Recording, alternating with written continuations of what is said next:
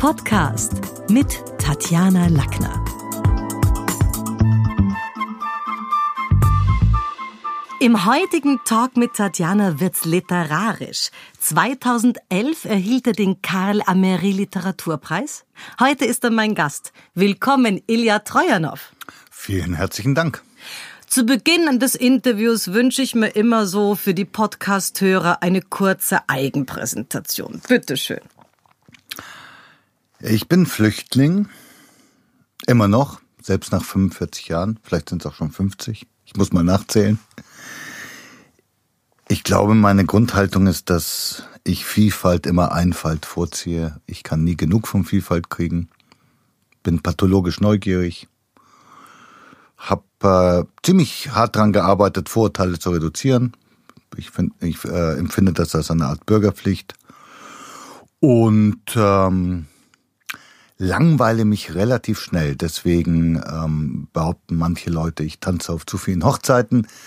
Wenn dem so ist, dann liegt das daran, dass ich einfach ähm, ungern an einer Stelle bohre. Ich würde sagen, ich bin so ein ganz altmodischer Jäger und Sammler ziehe herum, sammle und mache daraus ganz unterschiedliche, meist Bücher, aber auch andere Projekte. Wenn man jetzt sagt, ich versuche Vorteile zu reduzieren, dann ist das mit der Convenience gemeint. Also das, wo wir jetzt alle uns um Convenience bemühen, zu schauen, dass das Leben noch, noch more convenient wird, ist das ein bisschen so die Idee da.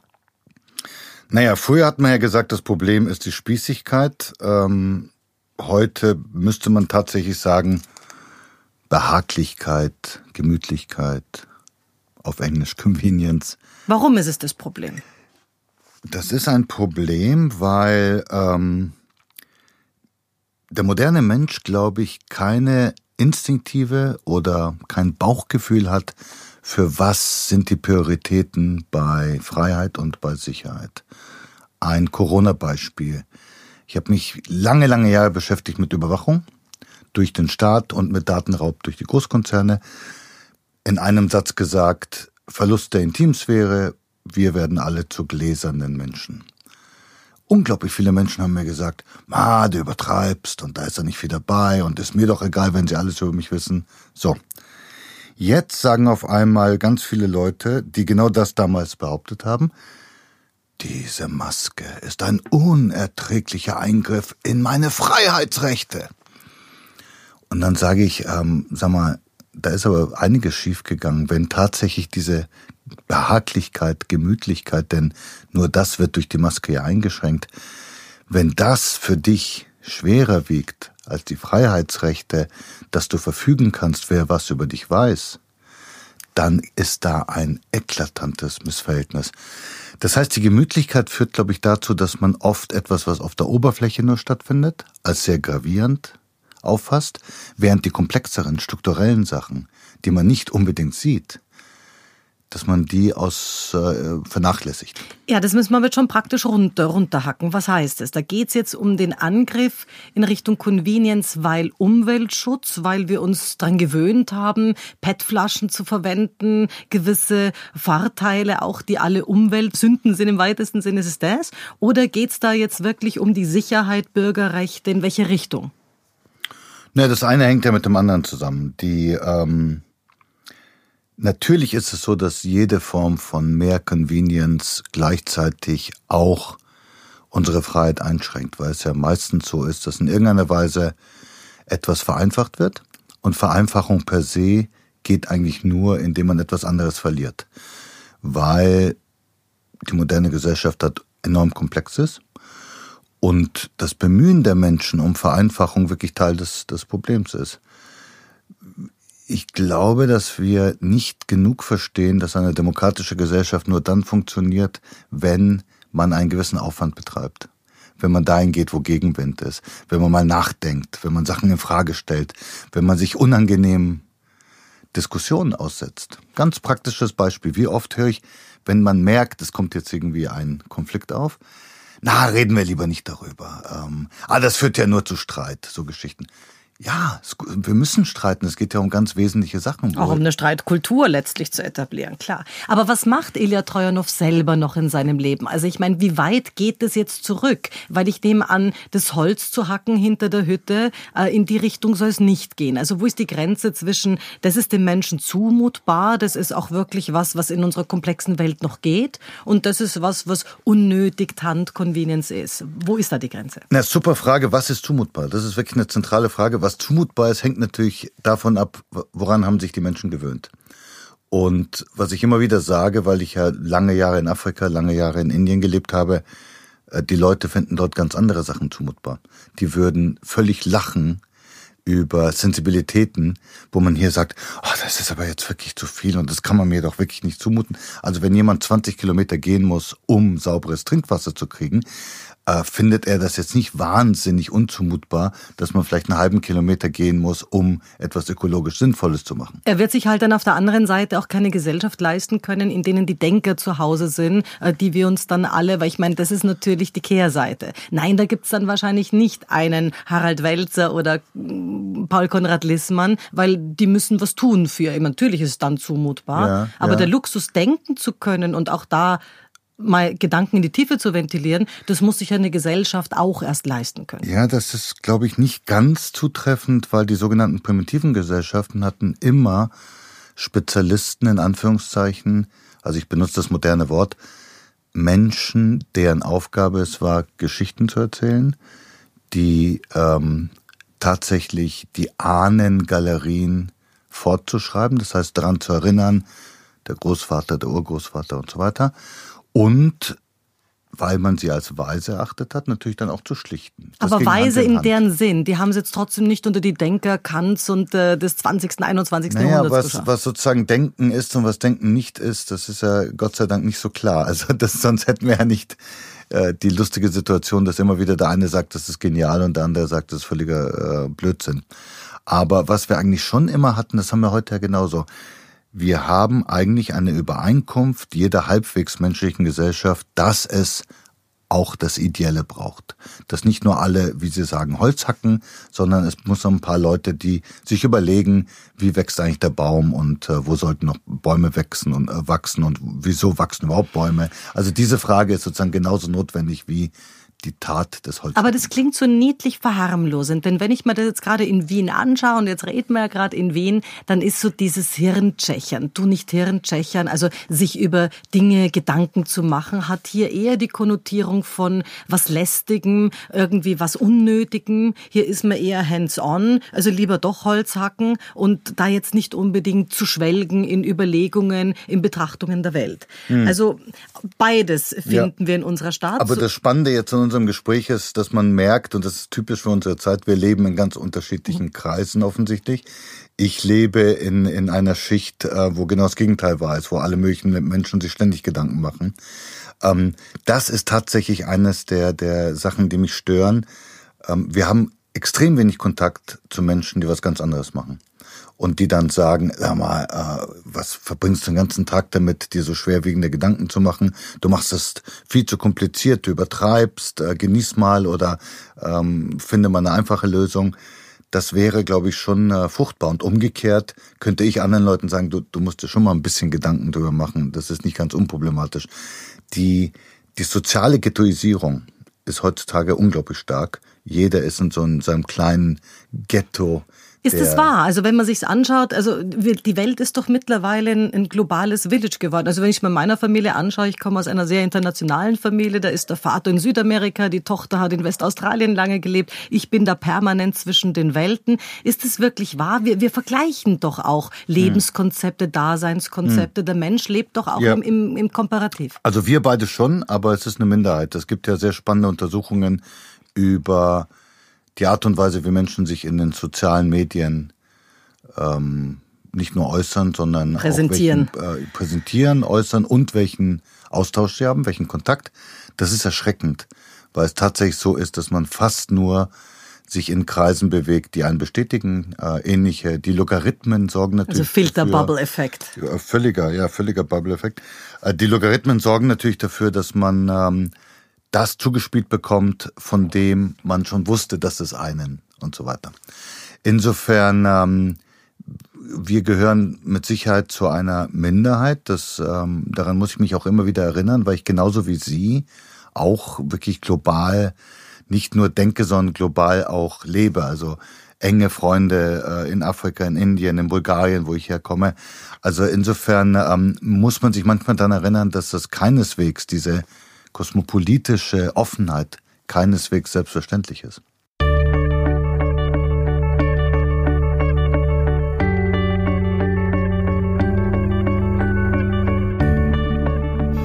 Jetzt gehen wir mal ins Buch rein. Worum geht's denn auf der Reise ins Labyrinth der Macht im neuen Roman Doppelte Spur? Es geht darum, dass es unglaublich schwierig ist, heute die Wahrheit rauszufinden. Was geht eigentlich ab? Das ist deswegen schwierig, weil wir einiges nicht wissen. Das heißt, es gibt eine Intransparenz. Manches wird verheimlicht. Das weiß jeder, der sich als Journalist oder Autor mit irgendwelchen Themen beschäftigt. Großkonzerne äh, haben ja ganze Abteilungen, die dafür sorgen, dass irgendwelche äh, Abziehbilder in die Öffentlichkeit kommen, dass aber die tatsächlichen äh, Zahlen und, und Tatsachen verborgen bleiben. Das ist die eine Seite des Problems. Die andere Seite des Problems ist ja, dass wir unfassbar viel Informationen haben. Ähm, kann jeder mal selber überprüfen, irgendein Thema, egal was, im Internet recherchieren wollen. Man wird feststellen, dass man innerhalb kürzester Zeit ertrinkt in einem Meer an Information, von der man aber nicht weiß, wie zuverlässig sie ist. Das heißt, für jemand, der seriös Bücher schreibt wie ich, dann muss man erstmal gucken, was ist überhaupt halbwegs seriös. Weil wenn man das alles nimmt, ist man auf dem Niveau der Leute, die man immer wieder trifft, jetzt erst recht in Corona-Zeiten, die einem dann unschuldig sagen, ja, aber ich habe das im Internet gelesen. Und das ist quasi Ausweis der Verlässlichkeit. Wenn man sagt die Wahrheit, gibt's denn die eine Wahrheit? Weil ich meine, da hat ja jeder seine Alternative Facts und seine. Ja, ja, genau, das ist das Thema des, des Romans. Das sind Zeiten, in denen äh, fast jeder seine Alternative, ähm, Alternate oder Alternative Facts hat. Dass es natürlich extrem noch schwieriger ist, äh, auch für uns Romanciers. Weil das haben wir ja vorher gemacht. Wir haben ja vorher Geschichten erzählt und man hat gesagt, boah, was du dir alles einfallen lässt. Toll. Jetzt, auf welche Ideen du kommst. Auf, auf, was für tolle Ideen und wie, woher kommt das und so. Und jetzt treffe ich äh, im Internet ständig irgendwelche Leute, die unglaublich fantasiebegabt die Gegenwart erklären. Also insofern, das, das ist für uns ein Problem, das muss thematisiert werden. Das macht der Roman halt in einer sehr spannenden Struktur, dass wir wirklich zwei Journalisten äh, verfolgen, die von zwei Whistleblowern Dokumente kriegen, vom russischen Geheimdienst, vom amerikanischen FBI, und die dann so etwas ähnliches erfahren. Also unglaublich viel Stoff, teilweise unglaublich schockierende Sachen über äh, Trump, Putin, Oligarchie, Geldwäsche und so weiter. Nur wie erzählen und wie überprüfen. Und das führt dann zu allen möglichen ähm, Zuspitzungen, Verwicklungen äh, und so weiter. Also wenn das stimmt, dass wir in der, in der Post-Privacy-Phase uns da befinden, die davon ausgeht, dass es ja eh keine Privatsphäre mehr gibt, zu der wir irgendwie zurückkehren können, Wofür kämpfen Sie dann, Ilja? Wofür kämpfen Sie so voller Engagement, wenn das klar ist, wir sind bereits post-private? Sind wir ja nicht. Ähm, das Wichtigste überhaupt bei politischen Kämpfen ist nicht eine apokalyptische Sprache anzunehmen. Wenn ich Leute höre, die sagen, ah, wir haben den Kampf gegen Klimawandel schon verloren, sage ich, äh, damit kommst du in der Religion an ähm, oder in der Sekte, die sagt, morgen geht die Welt unter. Da ist so eine Sprache angemessen. Aber solange wir noch eine Chance haben, solange wir noch eine Hoffnung haben, solange es noch etwas gibt, für das es sich zu kämpfen lohnt, und äh, das wird ja jeder, wenn er ehrlich ist, zugestehen. Also diese ganzen Apokalyptiker, die sind ja meiner Ansicht nach nicht ehrlich, weil wenn man sie fragt, ja gut, dann dann äh, mach doch, schließ doch deinen Laden. Spring runter. Ja. oder oder verkauf deine Autos oder was auch immer, dann würden sie sagen, nein, nein, nein, nein, nein. Also ich will das sozusagen genießen. Diese Frage betrifft gleichermaßen alle zentralen politischen Konflikte der Gegenwart. Ich glaube, wir können durchaus unsere Intimsphäre, Privatsphäre zurückgewinnen. Es gibt auch ermutigende Sachen. Zum Beispiel die EU hat ja neulich tatsächlich äh, ein Grundsatzurteil gefällt, äh, das nicht die EU, natürlich das oberste europäische Gericht, ähm, dass diese freie Übermittlung unserer Daten in die USA rechtswidrig ist. Genauso ist es ja bei bei Klimaschutz und allen anderen ökologischen Fragen. Wir wissen ja, was es für Lösungen gibt. Aber was heißt das praktisch? Das würde dann folgerichtig bedeuten, okay, wir kaufen nicht bei Amazon ein, okay, wir gehen nicht zu Alibaba oder zu irgendwie Plattformkapitalismus. Nein, die Probleme lassen sich natürlich nicht konsumatorisch lösen. Also das ist ein großes, das ist eine, eine gute Frage, weil es ein großes Missverständnis, was ich immer wieder auch bei Vorträgen und, und Seminaren begegne, dass Leute sagen, Okay, das ist doch dem Konsumenten nicht zumutbar. Dass ja, nee, nee, oder umgekehrt, der Konsument muss da jetzt eingreifen. Sag ich, nein, die gesamte Gesellschaft muss andere Strukturen schaffen. Äh, Handy ist ein super Beispiel. Ähm, man kann, gerade wenn ich in Schulen bin, äh, man kann den, den Kids unglaublich gut erklären, was das für eine Katastrophe ist, wo die Rohstoffe fürs Handy herkommen. Muss man nur zwei Minuten erzählen, Kongo, Kinderarbeit, Minen, Tod, bumm. So, und dann kommt sofort die Antwort, ja, okay, wie kriege ich ein anderes Handy? Und dann sage ich, extrem schwierig, Fair-Handys, wenige, teuer, nicht kompatibel, keine Lösung. Dann sagen sie, oh, dann kann ich ja nichts machen. Sag ich, nein, wir können dafür kämpfen, dass zum Beispiel alle Firmen verpflichtet werden, die Menschenrechte einzuhalten. Und wenn sie das nicht tun, kriegen sie ein dermaßen großes Bußgeld oder sogar ein Verkaufsverbot, sodass sie gezwungen sind, sich dran zu halten. Das ist der entscheidende Unterschied. Wir müssen immer uns überlegen, was sind strukturelle grundsätzliche Änderungen, die mehr Gleichheit und Gerechtigkeit und Freiheit für alle garantieren und nicht, wie kann ich jetzt mit meiner Kreditkarte ein klein wenig besseres äh, pushen. Aber das heißt natürlich auch Kritik an den Kompensationsökonomien, die dann dazwischen entstehen. Ich denke jetzt an Greenwash Economy, wenn dann Zertifikate gehandelt werden, weil die Firma das eben noch immer nicht so macht, aber sich freikauft. Weil da gibt's ja ganze Industrien, die als Folgeindustrien davon leben. Völlig richtig, aber äh, das ist äh, übrigens ein sehr spannendes äh, Beispiel ähm, Textil. Wenn man sich mit diesen Leuten unterhält, ähm, nicht öffentlich, dann geben sie zu, dass es zum Beispiel im Bereich Textil eigentlich keine wirklich menschenrechtsgerechte Lieferkette gibt, gibt es nicht. Weil sei es beim Abbau von Baumwolle oder in den verschiedenen Ja, oder Fabriken. Elektroauto. Also ist jetzt ähm, die Frage, ob das da allein das allein selig machende Ding ist, weil wenn die Batterie kaputt ist, steht der Laden noch. Naja, beim Elektroauto ist es insofern ein bisschen anders, weil bei der Produktion der Elektroautos nicht massenhaft Menschenrechte verletzt werden. Also insofern muss man sich da nur die Gedanken machen. Aber beim Transport der kaputten Batterie angeblich in irgendwelche Dritt... Ja, aber genau. Aber das ist doch ein super Beispiel. Genau da muss man sagen, das ist übrigens ein unglaublich gutes Beispiel, um die Nationalisten äh, ein bisschen ähm, in den, den Wind aus den Segeln zu nehmen. Weil wenn sie sagen, wir sind wir und wir wollen wir bleiben, dann sage ich super. Mit welchem Recht verschiebt ihr dann eure, euren Giftmüll nach Afrika? Also was haben die Afrikaner mit eurem österreichischen Giftmüll zu tun? Wenn österreichisch österreichisch ist, dann müsste es auch österreichischen Giftmüll in Österreich geben. Und das sind ja zwei so gute Industrien, wo man es sieht. In der Textilindustrie ist das Problem davor, also im Abbau, äh, in der, bei Elektro, was auch immer, Mobilität ist es dahinter, nämlich wohin geht's. Wenn man jetzt mal sagt, was ist denn das Allerschlimmste, was uns hinters Licht geführte Bürger in dieser Brave New World passieren kann? Wovor sollten wir tatsächlich Sorge haben? Weil rundherum gibt es hm. ja irgendwie Industrien, die mit ja. unseren Sorgen.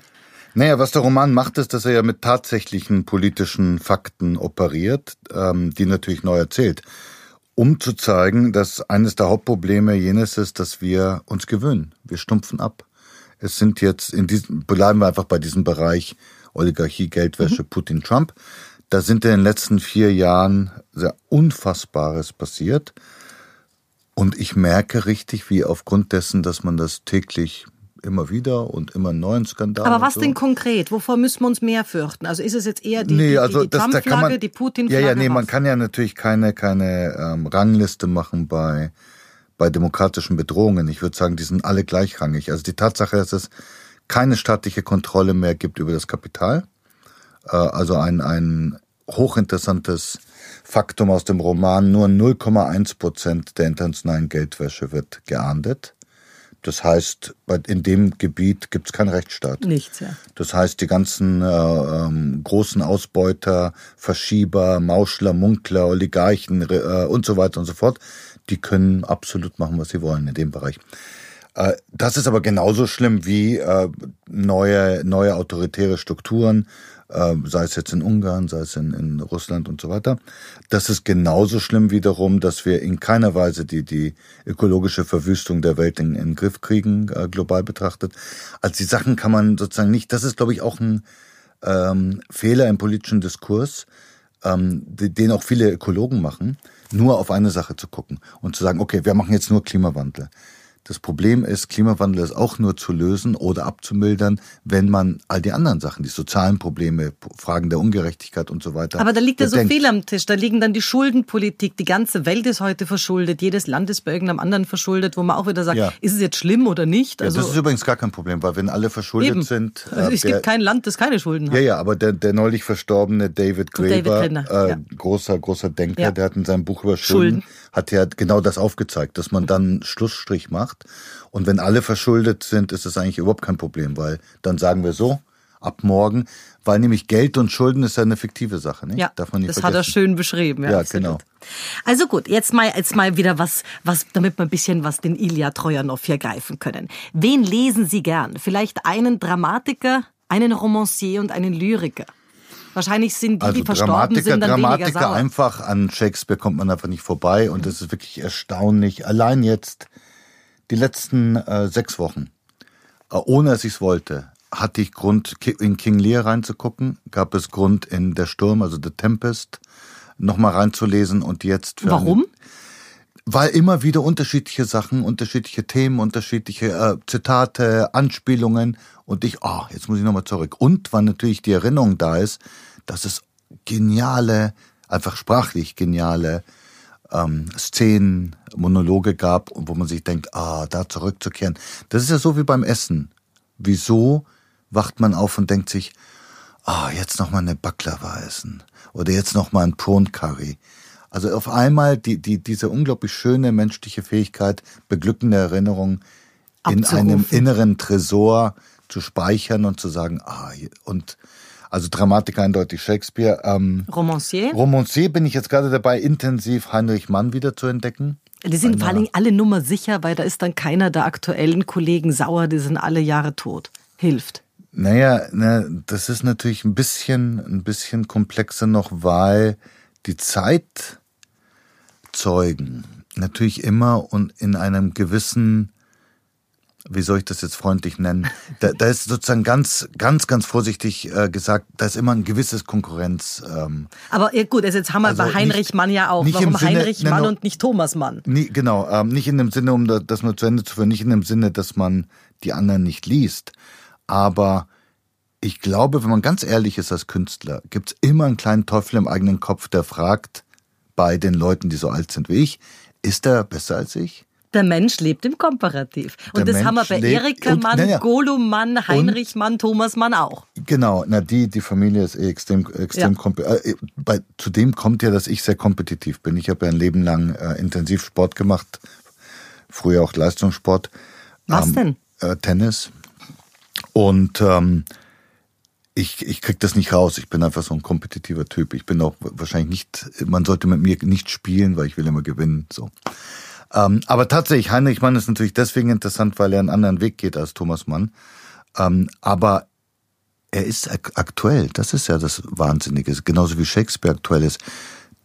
Heinrich Mann beschreibt eine Art des Kleinbürgertums, das tatsächlich irgendwelche moralischen Regeln hochhält und glaubt, die sind absolut, aber nicht merkt, dass es in vielen anderen Bereichen unglaublich viel Scheiße baut. Und diese, diese Selbstgerechtigkeit des Kleingeistes, der meint, er wüsste genau, was richtig ist und was falsch ist, ohne die Sensibilität und die Flexibilität zu haben, zu erkennen, wie sehr in anderen Bereichen er keinem Ideal genügt. Das hat er einfach genial beschrieben. Und bei den Lyrikern ist es so, dass ich, ich habe das große äh, Privileg, äh, wirklich eng befreundet zu sein mit einem, meiner Ansicht nach, wirklich wunderbaren Lyriker, der heißt José Oliver, ist auch schon mal ein paar Mal in Wien aufgetreten. Ähm, das ist eine so enge Freundschaft, dass er mir wirklich immer, wenn ein Gedicht fertig ist, schickt es mir rüber. Das ist was sehr Schönes, weil ich eigentlich jetzt seit 25 Jahren ihn wirklich begleite. Es ist wirklich so, als wäre ich in seiner Schreibwerkstatt. Wie alt ist er heute? Der ist fünf Jahre älter als ich, also noch sehr jung. Auch wieder was, was man kompetitiv sich anschauen könnte, okay? Aber das heißt, äh, die Manns, und das haben ja, glaube ich, alle ganz gut gemeinsam, ist schon so diese Kritik am Kleinbürgertum und man muss ja dazu sagen, wohl wissend, dass sie, und das macht sie ja, finde ich, so elegant, aus dem Großbürgertum kommen. Also wie viel Gefahr liegt denn im Kleingeist, in der kleinen Stube? Ja, enorm viel. Ähm, ich finde, eines der Sachen, die ich ganz spannend finde, wenn man in Wien lebt, ist, dass man mehr als in anderen Städten Menschen trifft, die einen beachtlichen sozialen Aufstieg ähm, hingekriegt haben. Aufgrund der, der, der wirklich äh, teilweise vorbildhaften Bildungspolitik der, der langen sozialdemokratischen Regierungszeit trifft man hier Leute, mehr, darunter auch mehrere Freunde, die wirklich aus dem Arbeitermilieu kommen. Wirklich, also oder aus dem Kleinbauernmilieu. Und es ist für mich unendlich faszinierend zu sehen, wie sie einerseits sich unglaublich gebildet haben, einen phänomenalen sozialen Aufstieg hingekriegt haben, aber andererseits selber auch zugeben, dass sie manche Sachen nicht rauskriegen aus dem System. Das heißt, dass dieses Milieu ihnen so eingeschrieben ist, dass sie es nicht ablegen können wie ein Mantel oder eine, eine Jacke. Und das darf man nicht unterschätzen. Der, der neoliberale Kapitalismus hat es ja geschafft, dass wir ähm, immer weniger über, über Schichtzugehörigkeit reden. Und er hat es geschafft, dass es so ein, einen Mythos gibt des sozialen Aufstiegs. Ne? Jeder, der fleißig ist, der sich anstrengt, schafft es. Und äh, wir müssen wirklich zurückkehren zu einer ehrlichen Betrachtung dessen, was die Herkunft uns vorgibt und wie schwierig das ist, das zu überwinden. Thema zurück. Es gibt ja Leute, die sagen, die schöne alte Zeit, die gute alte Zeit, nicht? Und gestern war wieder eines dieser vielen, vielen Gespräche. Ich war in der Steiermark, wo dann der Veranstalter auf einmal beginnt zu erzählen, ich weiß nicht immer wieso, wie er geschlagen wurde. Und dann kann er nicht mehr an sich halten und beschreibt, wie der Pfarrer ihn geschlagen hat, wie die Lehrer ihn geschlagen haben, im Gesicht geschlagen haben. Und das passiert ja immer wieder. Ich denke mir, wie kommen Menschen eigentlich darauf, zu sagen, es gab jemals eine gute alte Zeit? Die gab es nicht. Also es gab vielleicht bestimmte individuelle Erinnerungen der Geborgenheit oder so. Ähm, das ist völlig verständlich. Jeder von uns hat das. Aber ich bin jemand, der wirklich durch und durch emanzipatorisch progressiv ist. Also ich glaube, dass es tatsächlich eine, eine Entwicklung der Gesellschaft gibt zum, zum Besseren. Äh, ich glaube, das kann man auch belegen äh, in vielen Bereichen. Angefangen natürlich mit, trotz Corona, mit Gesundheitsversorgung. Ich meine, das wäre ja, wenn sie die Zeitreise erfinden würden. Alle Leute von früheren Generationen würden ja in Ohnmacht fallen. Wohnungsmarkt, wenn wir heute von der Wohnung reden, also dann genau. ist das. Die gute alte Zeit ist wahrscheinlich schon ökologisch betrachtet. Ja, es gab mal einen Gletscher in Österreich und es gab mal äh, andere Flüsse und andere mhm. Flussbeete, bevor sie begradigt und wieder nicht und zurück begradigt und ja. so weiter wurden. Stimmt, also zum Beispiel ein, ein etwas älterer Freund in Salzburg, der bezieht das tatsächlich auf die Tatsache, dass äh, in seiner Jugend gab es Flüsse und jetzt sagt er, ist jeder Fluss bewährt und, und begradigt und es gibt quasi keine Flüsse mehr. Ähm, das ist nachvollziehbar, das ist völlig richtig. Aber ich glaube schon, dass es einen Grundwiderspruch gibt in jeder Gesellschaft und wahrscheinlich auch in jeder menschlichen Beziehung zwischen den Visionären und den Nostalgikern. Und äh, ich merke das auch, ähm, dass es diese Grundhaltung definiert tatsächlich das Leben zu einem großen Ausmaß. Ich bin jemand, der überhaupt nicht zurückblickt. Ich habe ständig diese nach vorne und was kann sich noch tun und was kann man noch äh, verändern und so. Und dann gibt's Leute, die einfach da sitzen und also meine Mutter ist zum Beispiel ein völliger Nostalgiker und eigentlich nicht über das Bedauern dessen, was sie nicht mehr hat, hinauskommt.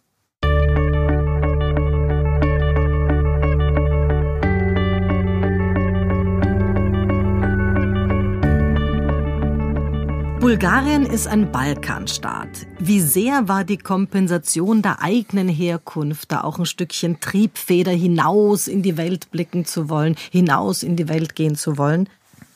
Wie viel Biografie ist da letztlich auch mit dabei? Ich glaube, wenn man von einem ganz kleinen Land kommt, kleine Sprache, per se und man ist offen neugierig, per se muss man hinaus, weil äh, es macht wirklich enorm viel aus, ob man aus Bulgarien kommt oder aus den USA, logischerweise. Zweitens ist natürlich die Flucht, ähm, vor allem so eine merkwürdige Flucht wie bei uns, zuerst Italien, dann Deutschland, dann Kenia, ähm, führt natürlich dazu, dass man Veränderungen jetzt nicht als die existenzielle Bedrohung ansieht, sondern hat man ein paar Mal gemacht, ist nicht so schlimm, im Gegenteil, es gab auch Vorteile, also wieso nicht nochmal. Äh, das prägt mit Sicherheit. Aber das Entscheidende, glaube ich, ist, dass man als Flüchtling einfach viel mehr sich durchsetzen muss. Eben, wird man da nicht viel mehr zum Egoisten, weil nee, man ja aufs, nee, nee. an sich halten muss. Nein. Sich hat man immer dabei. Nee, nee, also ich glaube, mit Egoismus hat das gar nichts zu tun. Ich glaube, ob man Egoist ist oder nicht, hängt wirklich entscheidend von seiner, von der inneren Haltung, von den idealen Werten und so weiter. Das hat, glaube ich, weder mit Schicht noch mit Herkunft zu tun. Nee, ich, ich meine jetzt durchsetzen im Sinne von, man muss sich beweisen. Weil man hat natürlich überhaupt keine Hoffnung, dass man irgendwas zustande kriegt wegen den Beziehungen der Familie. Äh, man hat überhaupt keine Möglichkeit, sich durchzumogeln, weil man ja ankommt ohne irgendeine Kenntnis. Und jemand, der keine Sprachkenntnis, keine Kulturkenntnis, keine Orientierung. So jemand kann nicht irgendwas fingieren. Also ein, ein charmanter Goldmund ähm, kann natürlich irgendwie. Aber ist nicht der bunte Vogel, okay. Äh, während als, als Flüchtling muss man tatsächlich durch fundierte, klare Leistung muss man dieses diese Differenz überwinden. Da kommen wir natürlich zu einem unglaublich spannenden Punkt. Worüber reden wir, wenn wir über Migration und Flüchtlinge reden? Ähm, die Rechten tun ja so, als hätten sie Angst vor den Sozialschmarotzern. Stichwort sind Parasiten und so weiter und so fort. Ich glaube, dass sie nicht ehrlich sind. Ich glaube, dass sie genauso Angst haben vor der Konkurrenz. Denn sie wissen, da gibt es unzählige Biografien, sie wissen, dass unser einer kommt, hungrig, völlig hart im Nehmen, bereit, alles zu tun, um erfolgreich zu sein, während die Alteingesessenen oft halt ein bisschen so relax sind. Nicht? Also das heißt, man hat ja durchaus möglicherweise auch dann Angst äh, in diesen Milieus vor der Betriebstemperatur. Denn wenn man sagt, alle die, die jetzt zu Fuß gekommen sind, sitzen in drei Jahren spätestens im Auto und dann natürlich dort auch mit einer anderen Betriebstemperatur. Es gab diese, diese Anekdoten ja bei uns in der Gastarbeiterzeit mit Türkei und, und ehemaligen Jugoslawien, wo die einen fahren, einen sind vor Ford gefahren, die anderen Opel und drei Jahre später waren die einen BMW und die anderen Mercedes. Also natürlich sitzen dort auch düdüd bei einer Hochzeit Menschen mit einer völlig anderen Betriebstemperatur als jetzt vielleicht der Durchschnittsmeidlinger. Das, das spielt mit Sicherheit auch eine Rolle. Ähm, es ist unglaublich schwer zu sagen, was jetzt eine größere Rolle spielt, das Ökonomische oder das Kulturelle. Aber ich weiß das zum Beispiel von Unis, weil ich immer wieder an Unis unterrichte, dass tatsächlich die besten Studentinnen äh, fast immer irgendwelche Menschen waren aus anderen Ländern. Zuletzt in den USA, Chinesin, Koreanerin, so. Die mit Abstand erfolgreichste Einwanderungsgruppe in Deutschland sind übrigens die Iraner. Mhm. Ähm, das heißt, wenn man da sieht, dass solche Leute, die, die Inder in den USA, nicht nur USA, England sind außergewöhnlich äh, erfolgreich, wenn man sieht, dass solche äh, Migrantengruppen so erfolgreich sind, hat man natürlich schon irgendwann mal Angst um die eigenen Privilegien. Und das Interessante ist ja, dass gerade das kleine Privileg sich viel mehr angegriffen fühlt als das große Privileg. Das heißt, untere Mittelschicht hat man hat ein bisschen Sicherheit jetzt bekommen, und jetzt auf einmal, was, man soll wieder in einen harten Konkurrenzkampf mit irgendwelchen. Also Hardcore sicherlich in den unteren Ebenen, kulturell, weil ferner sicherlich in, in den oberen Schichten, wo man sagt, okay, Sicherheit, Gefährdung, kann ich meine Tochter um 16, hm. um, um, weiß nicht, um Mitternacht mit 16 rauslassen. Also ja. wahrscheinlich so die Unterschiede. Immer wieder klingt auch so ein Demokratieverdrossenheitsgefühl durch. Zuletzt, ich habe das auf, auf YouTube gibt's ein Interview, wo man da so ein bisschen merkt, da gibt schon auch Kritik an der Demokratie. Hat Ilya Trojanow eine alternative Staatsform, die brauchbarer ist? Ja, ja, also zum Beispiel eine wirkliche Demokratie, die wäre fein. Äh, wir haben ja meiner Ansicht nach keine mehr, weil ähm, die rep sogenannte repräsentative Demokratie eigentlich nur funktioniert, wenn es nicht eine Konzentration von Vermögen gibt. Wir haben doch jetzt zuletzt einen Wirecard-Skandal. Das ist ein sehr gutes Beispiel. Da sieht man, dass die Mechanismen, die es gibt, um uns zu schützen als Gesamtbevölkerung vor solchen Sachen, völlig versagen. Wieso versagen sie? Weil alle möglichen Leute miteinander, keine Ahnung, Golf spielen oder sich irgendwo treffen, dann sagt man, ich verschließe beide Augen und so haben wir eine eigentlich eine Zweiklassengesellschaft, aber nicht in dem Sinne, in dem es üblicherweise benutzt wird, sondern in dem Sinne, es gibt diejenigen, die passiv sich das angucken, im Wirtshaus fluchen und diejenigen, die tatsächlich, und das sind wahrscheinlich viel weniger als ein Prozent, die tatsächlich in der Lage sind, dort etwas zu verändern. Und das kann man eigentlich unmöglich mit, mit Demokratie. Ähm, also das heißt, wenn ich es jetzt mal ein bisschen aus der Kommunikation gesprochen mit so einem Mobbing-Prozess äh, vergleiche, dann gibt es bei Mobbing-Prozessen, und das gibt es ja da so, wenn viele Geld haben und Einfluss nehmen können, dann gibt es ein Opfer, es gibt einen Täter, es gibt immer so eine Mitläuferschaft, die Wegschauer und letztlich die Zuschauer. Das heißt, die, die, Sie jetzt gerade beschrieben haben, wären die Zuschauer, die schauen zu, okay, was, was läuft da, wie kann ich trotzdem mein Leben gestalten? Die Opfer sind die, auf deren Rücken es ausgetragen wird, die Täter jetzt die mit der Kohle und mit dem Einfluss.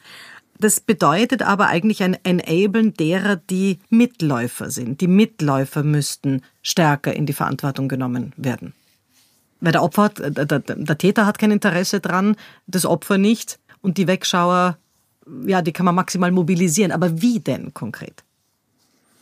Na, konkret ist es für mich völlig einfach. Ähm, das geht überhaupt nicht an, dass es einige wenige Menschen gibt, die, die so ein Vermögen, so viel Geld haben. Ich würde sagen, die Konzentration von Vermögen ähm, muss abgeschafft werden. Also das heißt Steuer hier, Reichensteuer und Erbschaftssteuer und Co. Ja, ich würde sogar einfach weitergehen. Ich würde sagen, es hat überhaupt kein äh, Mensch äh, das Anrecht darauf, solche extremen in der, noch einfach gesagt, in der Gesellschaft darf ein bestimmtes Extrem zwischen mega arm und mega reich einfach nicht funktionieren. Aber kann man es festmachen? Wie viel darf der Generaldirektor im Vergleich zu seiner Raumpflegerin, ob dem Umstand, dass er nun einmal ja. mehr Verantwortung trägt, verdienen? Nee, das kann man ja leicht festmachen, indem die, die alle Mitarbeiter in der Firma ja eine, äh, eine Mitsprache haben. Dann würden die sich ja einigen können. Wenn wir jetzt zusammen in einer Firma wären und Sie wären Geschäftsführerin und ich würde, sagen wir mal, keine Ahnung, IT machen. Mhm.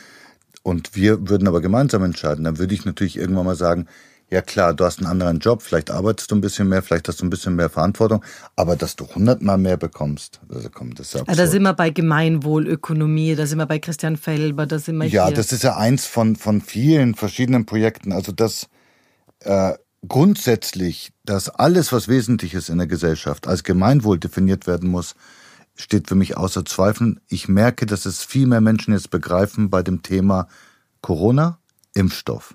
Und wenn man den Leuten sagt, wollt ihr wirklich, dass die Frage, wer geimpft wird, davon abhängt, wer zu Hause mehr Geld hat, dann sagen alle Leute, mit denen ich rede, nein, um Gottes Willen. Um unsere Gesellschaft, äh, um, um unsere Gesundheit zu wahren, ist es mein eigenes Interesse, dass alle geimpft sind weltweit. Und dann, sowas funktioniert nur, wenn wir den Impfstoff als Gemeinwohl, als Heilmende ist das Fachwort, mhm. definieren. Jeder hat günstigen Zugang zum Impfstoff. Und auf der anderen Seite bin ich froh, nicht Putins Tochter zu sein, die Sputnik 5 gleich als ersten Test in die Venen bekommen hat. Ja, ja aber er ist ja, wie wir in, in, meinem Roman erfahren können, sehr stolz auf seine Tochter. Und offensichtlich äh, hat er sich gedacht, mit der kann ich gleich Eindruck schinden. Ilja, Sie treffen sich auch mit den Schwierigen unserer Gesellschaft, wie etwa dem Utopisten und Soziologen Harald Welzer, der sich übrigens in meinem Podcast noch nicht getraut hat. Viele davon raunzen hochtourig, eloquent, wortgewaltig, im Emphaseton und leben aber als auch nicht völlig anders als wir übrigen. Man ist ja letztlich auch Teil des Systems, auch wenn man da jetzt andere Denkansätze hat. Naja, berühmtes Diktum von Adorno, es gibt kein richtiges Leben im Falschen, ähm, stimmt natürlich teilweise. Und es ist tatsächlich so, dass ähm, die einzige andere Möglichkeit ist die von dem von mir geliebten Henry David Thoreau. Das ist Ausstieg, kleine Kabine, Selbstversorger. Ich muss ehrlich zugeben, ich kann das nicht. Ich bin ein, ich habe nur in Millionenstädten gelebt. Ich bin durch und durch moderner Mensch. Ich würde verhungern. Als Urbanist ist Als das jetzt Urbanist, nicht wirklich das nein, Gelbe vom Ei. Genau, aber dann gibt es unglaublich schlaue Mitmenschen, die sagen, wir können tatsächlich selbst unsere Millionenstädte CO2-neutral und äh, nachhaltig ökologisch gestalten. Es gibt unglaublich spannende Sachen. Ich habe mich ein bisschen damit beschäftigt, wie es zum Beispiel klein ähm, Landwirtschaft äh, geben kann in den Hochhäusern, sei es auf den Dächern, sei es auf dem Balkon, sei es Bewachsung der, der Fassaden. Es gibt ja, das Tolle an der Menschheit ist, es gibt ja unglaublich viele gute Ideen. So, da haben wir jetzt das demokratische Problem. Wieso kommen diese Ideen nicht zum Tragen? Weil es mächtige Interessen gibt, zum Beispiel in dem Fall ganz eindeutig Energiekonzerne und andere Großkonzerne, die natürlich im Sinne ihres Profits Innovation ja gerade nicht wollen. Eines der großen Lügen unserer Gesellschaft ist ja, dass, es, dass die Wirtschaft innovationsfreudig ist. Absurd. der, der etwas mit etwas Neuem daherkommt, muss sich gegen die großen Mächtigen, die Platzhirsche sind, ja erstmal durchsetzen. Ist aber Tesla ganz gut gelungen, ist äh, Zuckerberg ganz gut gelungen. Ja, natürlich, aber das sind nur äh, die Ausnahmen, es sind zig äh, hunderttausenden anderen äh, nicht gelungen. Ich weiß nicht, wie viele zum Beispiel E-Auto-Versuche es gab.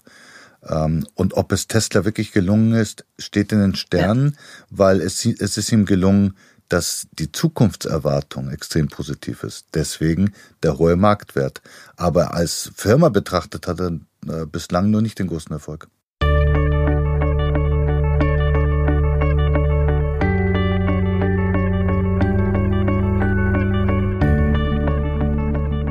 Stichwort Verschwörungstheorie und da sind wir natürlich auch, wenn wir an Gesellschaftskritik schrammen. Xavier Naidoo, QAnon und Jeffrey Epstein. Wo trennt sich bedrückende Wahrheit von entrücktem Wahnsinn? Schwer zu trennen, äh, wissen wir ja nicht. Also das Problem ist, das Wort Verschwörungstheorie wird ja benutzt für alles, was man was nicht, unbequem ist. Ja, nee, was man auch jetzt nicht belegen kann. Ja. Nur das Problem ist, das haben wir ja vorhin besprochen, in einer intransparenten Gesellschaft ist halt vieles nicht belegbar. Ergo, ich muss ja eine Spekulation anstellen. So, wenn ich eine Spekulation Ihnen anbiete, die Ihnen halbwegs genehm ist, werden Sie sagen, ja, interessante Enthüllung und ja, da blicke ich meinte die Kulissen gut gemacht. Wenn ich Ihnen jetzt eine Spekulation anbiete, die Sie absolut schrecklich finden, zum Beispiel, sagen wir mal, Corona wurde vom chinesischen Geheimdienst erfunden, um die Welt zu unterdrücken, weil in Wuhan große, letztlich Virologenzentren stehen, ja? Genau. Okay. Ähm, dann werden Sie vielleicht sagen, was ist denn das für ein völliger Blödsinn, lass mich in Ruhe mit deinen Verschwörungstheorien.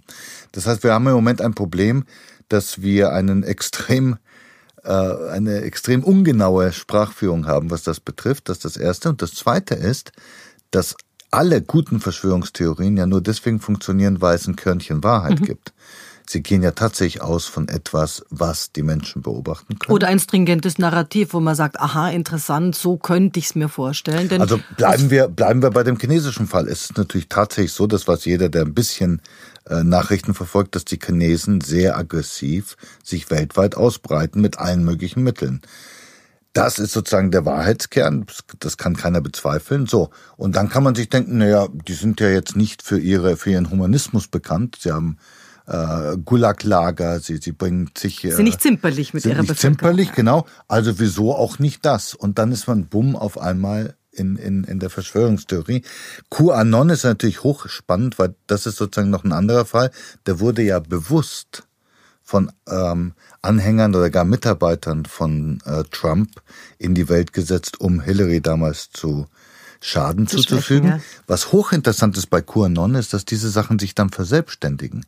Es gibt natürlich nach 2016 überhaupt keinen Grund, Hillary Clinton zu schaden, weil die ist ja jetzt Nobody.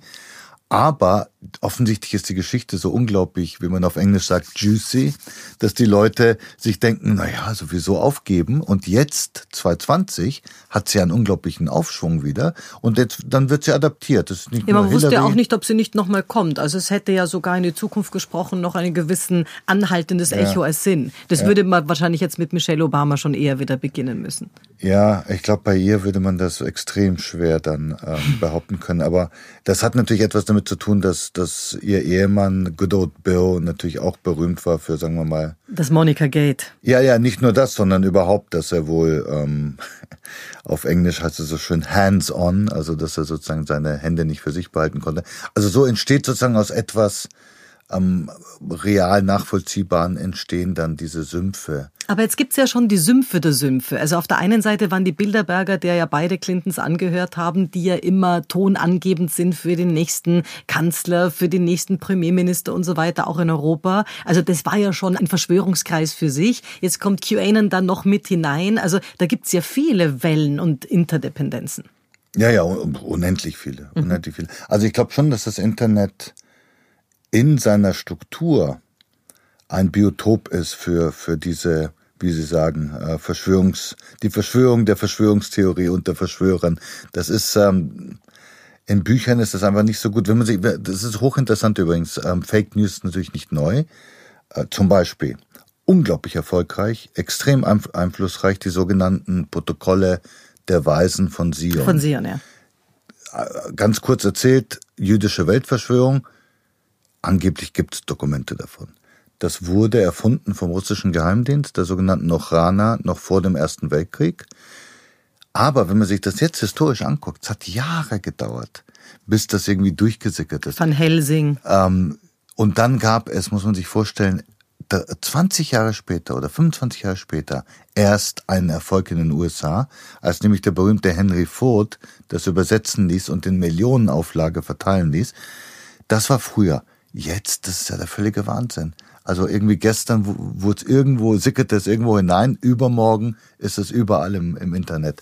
Also diese, diese unglaubliche Dynamik und Reproduzierbarkeit von Verschwörungen und Verschwörungstheorien äh, ist im Internet natürlich schon besonders was wir da auch haben, ist natürlich so das mit der 1-Dollar-Note, mit dem Adam Weishaupt, auf der anderen Seite mit vielen Logen und Freimaurerzirkel, wo man sagt, da gibt's ja gewisse Indizien und Grüße und was sich die ausrichten lassen. Hm. Was ist denn dran?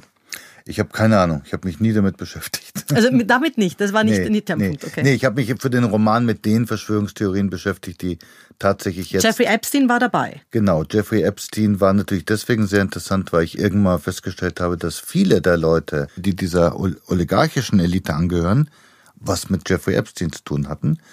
Und dass gleichzeitig keiner von denen, kein einziger, das muss man sich wirklich überlegen, jemals gesagt hat, Sag mal, ist das nicht vielleicht problematisch? Es gibt so viele Anzeichen, dass er. Trump will es jetzt gesagt haben im Nachhinein.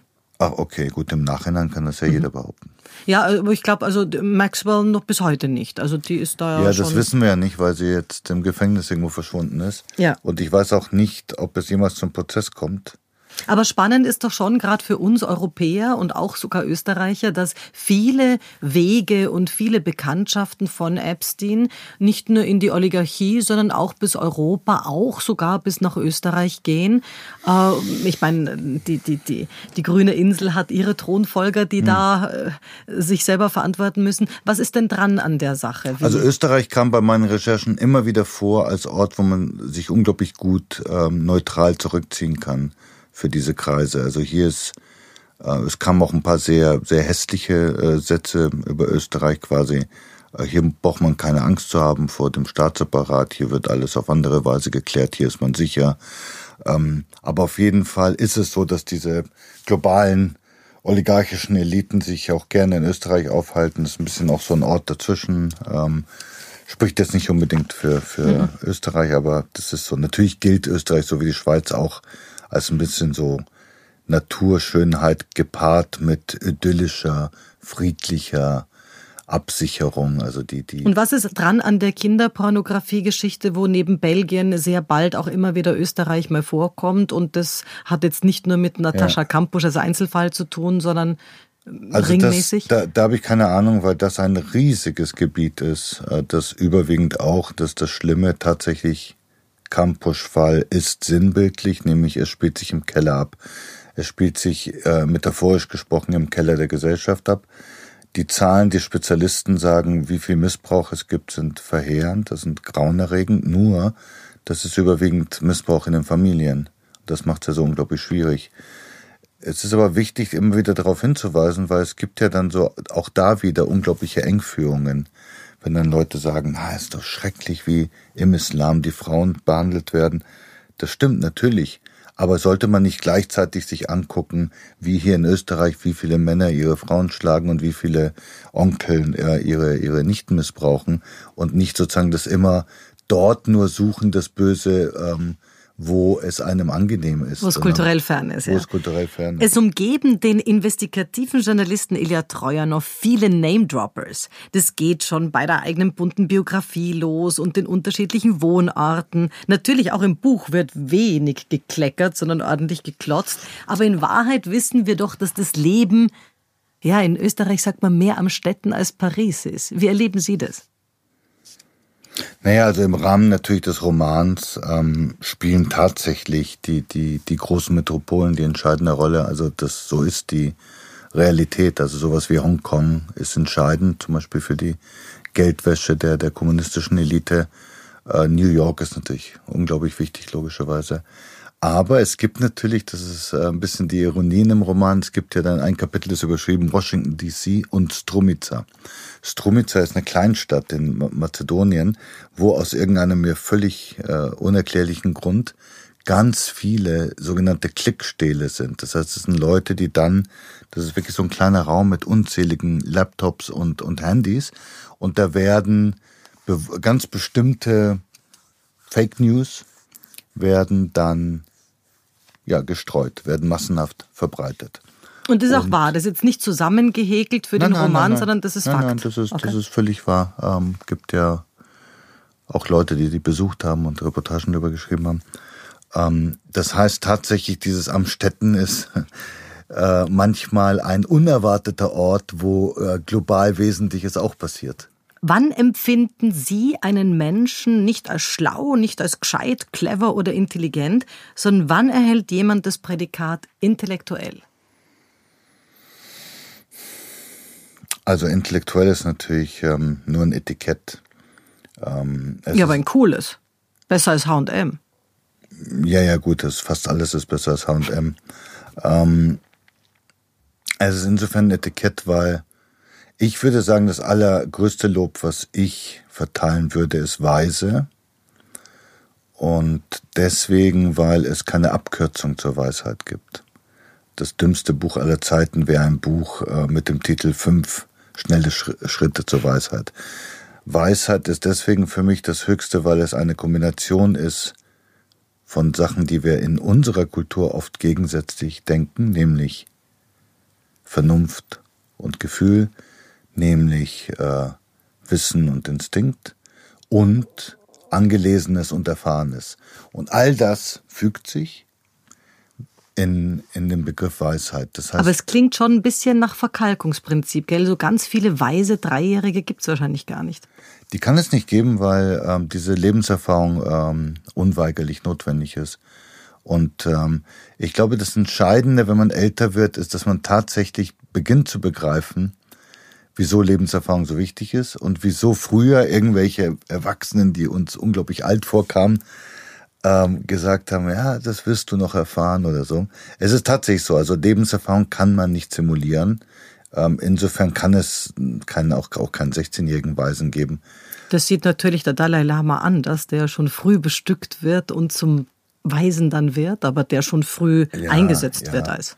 Also ich werde immer misstrauisch, wenn man irgendwie behauptet, dass Gott die Sache jetzt geregelt hat, weil ich kann das schlecht überprüfen. Ähm, auch aber, eine Verschwörung vielleicht. ja, ja gut, ja natürlich. Also ähm, die Religionsgeschichte ist voller extrem spannender Verschwörungstheorien.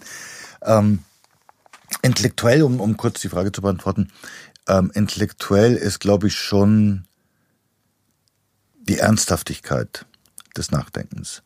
Äh, also ich würde schon für mich selber in Anspruch nehmen, dass ich intellektuell bin, aus dem einfachen Grund, dass ich sehr viel Zeit und sehr viel Mühe darauf verwende, die Sachen, über die ich mich äußere, tatsächlich nicht nur zu überprüfen, sondern zu überdenken. Das heißt, es ist ein Prozess der Skepsis, ein Prozess der, der Selbstüberprüfung, ein Prozess der Überarbeitung, bis ich dann zu etwas komme und nicht quasi so etwas schnell hinausgeplappertes. Was ist das nächste, worauf Sie sich freuen, wo Sie sagen, da bin ich jetzt schon wieder dran als rastloser Geist? Ja, ich, ich freue mich riesig, weil ich habe ich hab jetzt begonnen, einen wirklich utopischen Roman zu schreiben, sozusagen eine, welche Welt können wir uns vorstellen, die aber positiv ist. Also das heißt Wälzer nur, Wälzer nur positiv, Wälzer nur anders? Ja, also ich, ich schätze ja den Kollegen Wälzer, aber doch extrem anders, ja.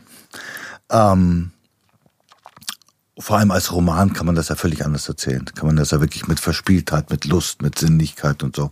Wird so ein großes, spannendes Ding werden. Und ähm, ich freue mich deswegen darüber, weil ich unglaublich vielen Leuten jetzt über den Weg laufe, die irgendwie verzagen, verzweifelt sind. Oh, und nicht nur Corona, sondern überhaupt schlechte Stimmung im Land. In der Kulturszene immens viele Dystopien, also rauf und runter, Filme, Romane, was auch immer. Und ähm, ich denke mir, es ist höchste Zeit, mal den Glauben an die Menschheit wieder zu gewinnen, indem man sich eine, eine, einen positiven, eine positive Zukunft ausmalt. Und wir brauchen Menschen, die uns betören. Ilja Trojanow, vielen Dank für das Gespräch heute. War mir ein Vergnügen. Das war's für heute. Besuchen Sie mich doch in der Schule des Sprechens in Wien. Auf Facebook, LinkedIn, Xing, unter sprechen.com oder auf meinem Blog sprechen.com/blog.